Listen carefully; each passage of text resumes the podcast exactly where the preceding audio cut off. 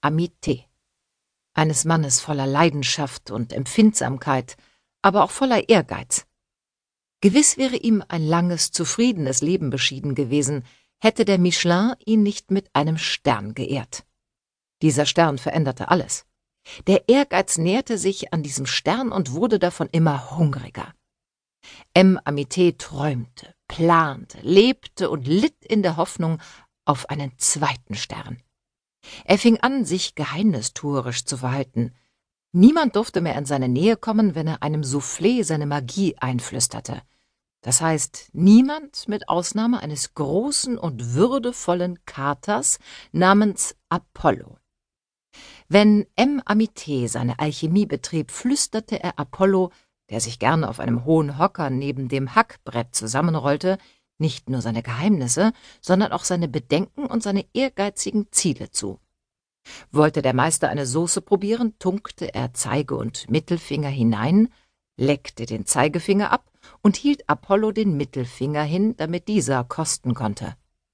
Auf diese Weise wusste er genau, was dem Geschmack des Katers entsprach, vor dessen Urteilsvermögen er den allergrößten Respekt hatte. Viel Zeit war vergangen, seit der Michelin den ersten Stern vergeben hatte, eine lange und qualvolle Zeit. Daher machte sich, als ein Spion die Nachricht vom bevorstehenden Besuch des Michelin-Prüfers an einem Mittwoch überbrachte, im ganzen Restaurant allerhöchste Hochspannung breit. Erregung durchzitterte die Stammgäste. Spekulationen flogen hin und her. Madams Mutter holte den Spitzenkragen ihrer Großmutter aus dem schützenden Seidenpapier.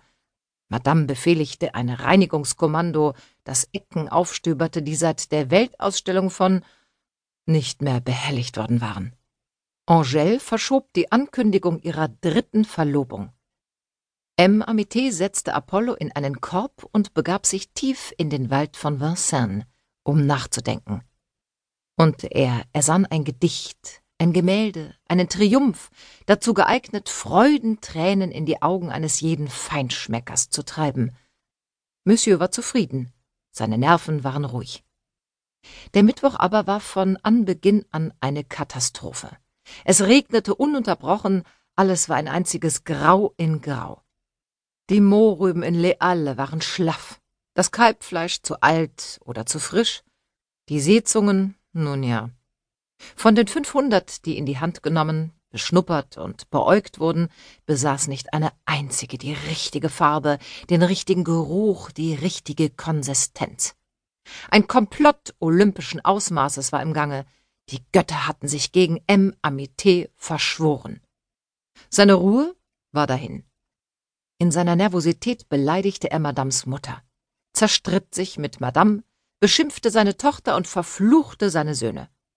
Und als sei das alles noch nicht genug, trat er dem Kater auf den Schwanz, und als Apollo kreischte, versetzte M. Amité, wie soll ich es bloß ausdrücken, versetzte M. Amité ihm einen Tritt. Ja, richtig, einen Tritt. Apollo schrie auf. Dann bedachte er seinen vormaligen Freund mit einem langen Blick, verzog das Gesicht zu einem hohen Lächeln und stolzierte aus der Küche, aus dem Restaurant, aus dem liebenswürdigen Floh. Zuletzt erblickt wurde er auf dem Weg zu einer Gasse, in der er nicht nur Freunde, sondern auch Nachkommen sein eigen nannte.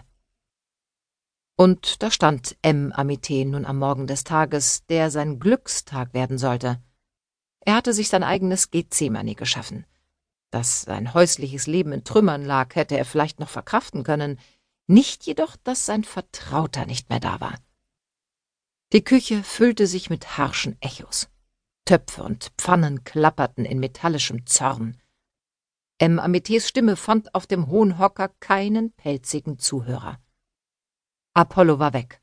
M. Amete war ein Wrack. Seine sonst so ruhige Hand zitterte.